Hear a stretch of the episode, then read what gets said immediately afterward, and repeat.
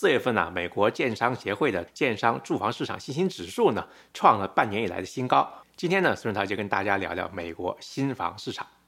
这个指数呢由三部分构成。那第一部分呢包括现在的销售状况，第二部分呢就是未来六个月的销售预期，第三部分呢就售楼处的购房者客流量。那如果低于五十的话，被认为是负面的。那这个报告显示呢，那当前的销售状况呢上涨了两个百分点，到达现在是百分之五十一左右啊。那未来六个月的销售预期呢上涨了三个百分点，现在是五十上下。那售楼处的购房者客流量呢，基本上是维持不变的，差不多现在是三十一个百分点。那这三部分综合起来呀，上涨了一个百分点，现在是四十五个百分点。那简单的解读一下吧，就是美国的新房销售增加了，建商对前景看好了，市场回暖了。但是呢，买新房的人呢还是持平的，这基本上跟我在南加州、洛杉矶跟尔湾这边的房地产市场上呢的实际感觉啊差不多。那根据这份报告呢，目前呢有将近三分之一的在售房呢其实是新房，而历史上平均水平大概是百分之十左右。那美国的二手房市场上缺乏在售房源，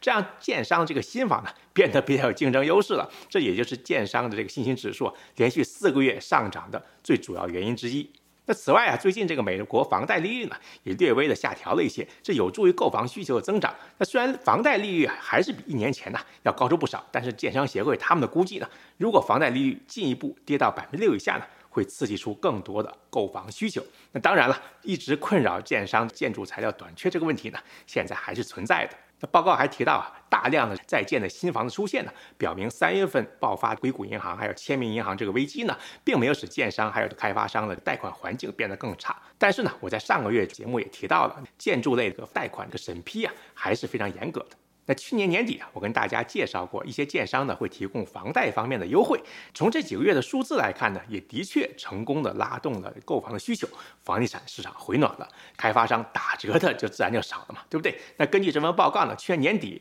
有百分之三十五的开发商说他们的新房降价了，但是呢，这个比例呢现在是减少了。那今天呢就跟大家聊到这里。如果您喜欢我的节目，请订阅并分享我的频道。我是孙思桃，我们下期再见。